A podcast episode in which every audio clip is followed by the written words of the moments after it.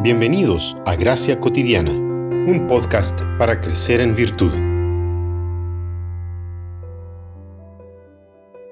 Reciban al que es débil en la fe, pero no para entrar en discusiones. La fe que tú tienes, tenla conforme a tu propia convicción delante de Dios. Así que nosotros, los que somos fuertes, debemos sobrellevar las flaquezas de los débiles y no agradarnos a nosotros mismos.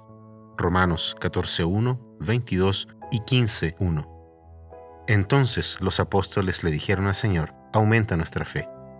La Biblia nos presenta una fe débil y otra fuerte, o como dice Lucas, la fe puede y debe crecer. La fe existe como antítesis a la ansiedad, al temor y a la duda. Sin embargo, los cristianos que tienen fe aún experimentan ese trío de luchas en la vida. Las dificultades no les anulan la fe, pero manifiestan sus debilidades. La fe necesita crecer. Dios no nos pidió esforzarnos sin darnos asistencia en caso de querer una fe mayor. En vez de eso, Él concede medios para alimentar la fe, a saber, la palabra, la administración de los sacramentos y la oración. La fe puede crecer. El conocimiento verdadero y preciso de las escrituras, cuando va acompañado de la acción poderosa del Espíritu Santo, fortalece nuestra fe. Mientras más comprendemos las promesas de Dios en su palabra y sus propósitos para con nosotros en Cristo, más seguros nos sentimos en la fe.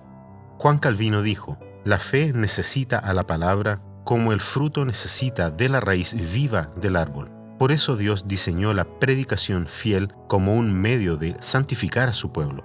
Es por eso que en el culto debemos leer, predicar, cantar y orar la palabra.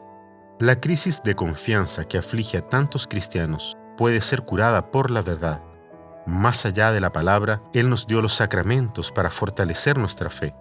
Por medio de ellos, nuestra fe se fortalece en la gracia, será vigorizada con alegría y consuelo y perfeccionada para el gozo eterno. Dios diseñó la oración como el tercer medio para fortalecer nuestra fe. Hablar con Dios exige fe, según Hebreos 11, 6. Muchas veces fallamos dudamos y apenas logramos llegar al trono de la gracia. Parece que nada en la vida cristiana es más complejo que la oración, y eso Satanás lo sabe muy bien. Él hará todo lo posible para impedirnos orar y así alejarnos de Dios. No hay regla explícita en las escrituras sobre cuántas veces o cuánto tiempo debemos orar, pero sí debemos orar sin cesar, en todo tiempo y según la ocasión.